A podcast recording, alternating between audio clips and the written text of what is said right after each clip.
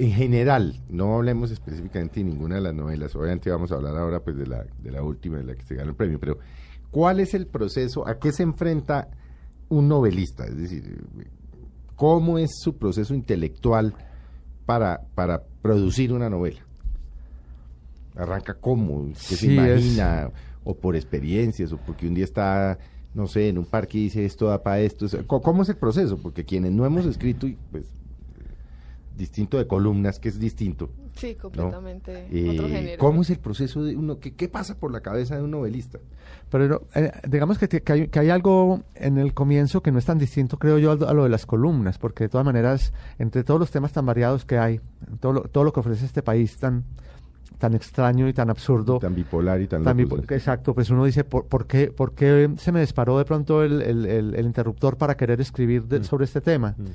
Y así, a uno como escritor también lo, lo rondan desde mucho tiempo historias, imágenes, recuerdos, y eso está ahí dando vueltas. Mm. Y en algún momento uno siente que alguna de esas, por alguna razón, como que va engordando, va cogiendo fuerza. Una se va como alimentando más, más, más, más, más. Sí, como alimentando. Hay unas que uno que uno dice, bueno, esto tal vez no, tal vez necesito esperar un poco más porque muchas veces un tema no es suficiente como para una novela.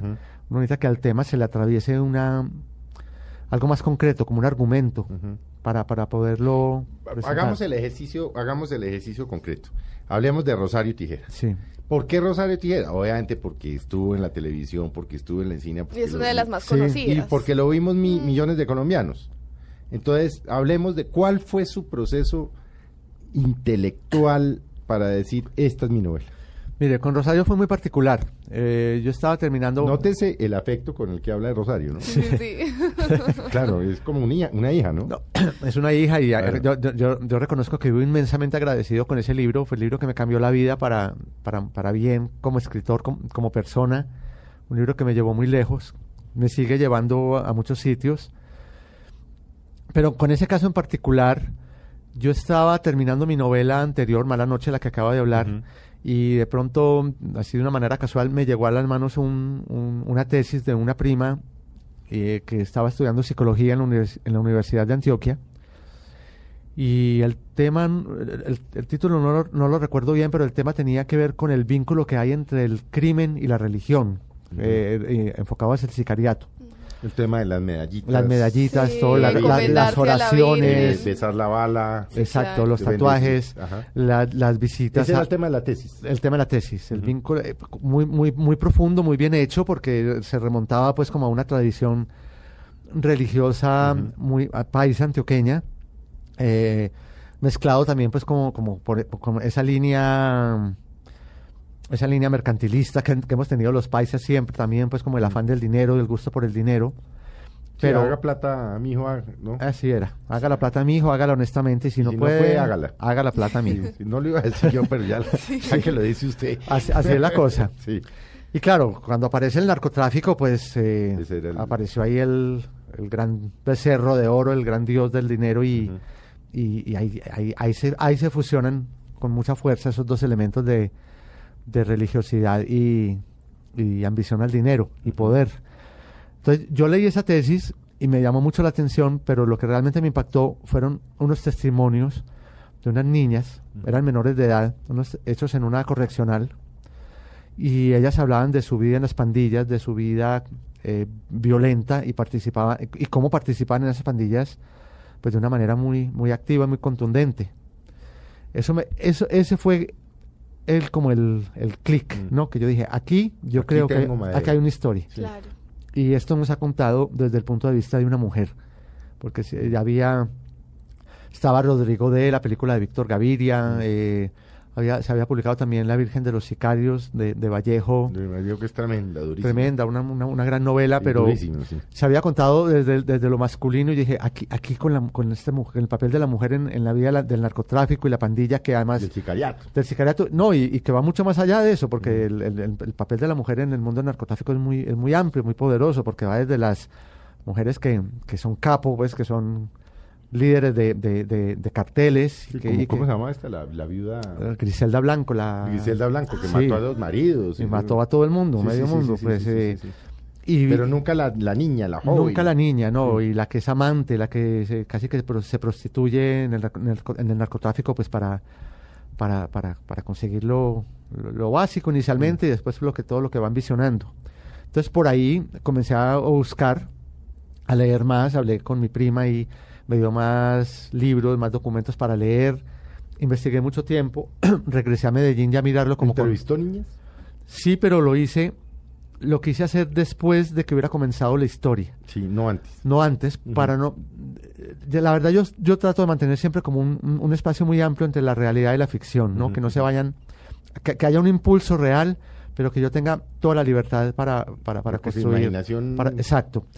Porque yo lo que vi en los, testimonios era que eran mujeres, a pesar de su edad, eh, muy fuertes, arrolladoras, y yo dije, yo no quiero terminar haciendo la, la vida de una en particular entonces como que retomé testimonio, los recuerdos también era muy importante de Medellín en esa época, ese Medellín de los años 80 que me tocó vivir. Viniendo de la pasible Medellín de, la los 60 y Sí, claro, yo vi, a mí me tocó toda esa transformación cuando de pronto empezaba uno a saber que, que de pronto es que en un velorio llegaron los mariachis al velorio, algo que nunca se había visto, mm. ver, ver carros extravagantes y lujosos en una Medellín donde la gente que tenía plata era más bien eh, digamos, prudente con, con la ostentación. Pues, Escobar decía, ¿no? Que los ricos de Medellín eran los muertos de hambre. Sí. Pues me acuerdo por el documental que hicimos en Caracol. Sí, sí, claro. ¿No? Que, un testimonio es que los ricos de Medellín son los muertos de hambre. Sí, siempre ha habido como pues muchos recatos. ricos modestos. Modestos, exactamente. Se, miraba como, como al gusto, como el, el, el, derroche, ¿no? pero empezamos a ver eso y eso se y entonces yo empecé como a echar mano también de esos recuerdos y, y, ya hubo pues lo que me tocó a mí que fue muy fuerte, que fue como la, la fusión de esos dos mundos, mm. Que, que yo no, no, estoy en, no estoy en contra de que se hubiera dado esa fusión, digamos que Medellín tuvo que haber mirado desde mucho antes ese otro mundo marginal que se estaba gestando ahí. Estaba de espaldas también. Estaba de espaldas a esa realidad y debió haberse, pero, pero claro, se dio fue en, otras circunstancias muy distintas, ya alrededor de la droga, alrededor del dinero. Mm y eso generó un caos de, de principios, pues, tremendo, que nos llevó a lo que nos llevó, pues, a, que Medellín Real, yo creo que literalmente tocara fondo y se hundiera, ¿no? Y, creo, creamos un, un, gran monstruo y después el, el, libro era ¿Cómo salir? cómo salir de él. Mm. Que todavía estamos bregando a salir de él, a sacudirnos de Hay todavía coletazos, ¿no? Jorge, ¿cómo, ¿cómo llega Rosario Tijeras al cine?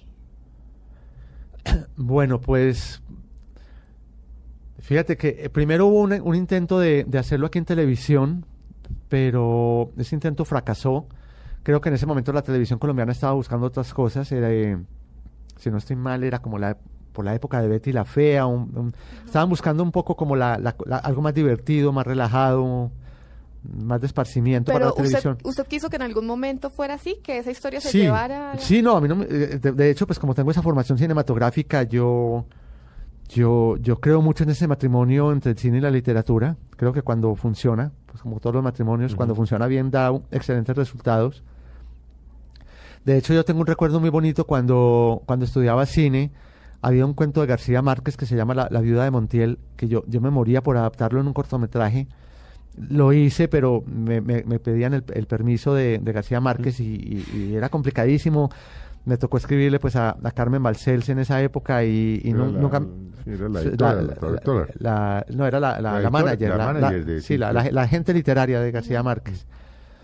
Y, y nunca nunca nunca me respondió entonces nunca lo pude hacer. Esa anécdota después muchos años después como diría el mismo García Márquez se la pude contar a él y, y pues, la, tomó con mucha gracia. Pero yo he creído mucho en ese vínculo literatura cine y entonces pues yo dije me parece bien pero ese, ese proyecto para televisión no funcionó y yo me quedé ahí, nada, pues siguiendo, seguí escribiendo y viajando. Ya cuando iba por, por la novela siguiente, que era Paraíso Travel, en México, en una comida con, con amigos y con algunos productores de cine, se asombraron. Eh, todos creían que los, que los derechos estaban comprometidos, que estaban vendidos. Sí, o sea, no lo busquemos porque ya... Sí, ya está. y se quedaron así fríos que cuando supieron esa noche que, que estaban libres y al otro día el, eh, Matías Serenberg, que es un buen productor mexicano, al otro día ya estaba almorzando conmigo y me dijo, yo quiero hacer ese libro, eh, quiero adaptarlo al cine y, y se movió y, creo que un, al año siguiente ya estaba en Medellín filmando. Bueno, vamos a hacer un breve corte, Juli. Jorge, y ya seguimos con nosotros. Lo que nos pasa siempre, ¿no? Sí, el tiempo siempre, el tiempo pasa volando. Que no nos damos cuenta y se nos va el programa y nos quedan la mitad de los temas. Ya volvemos con ustedes en Mesa Blue. Quédense con nosotros y vamos a seguir hablando con eh, Jorge Frank.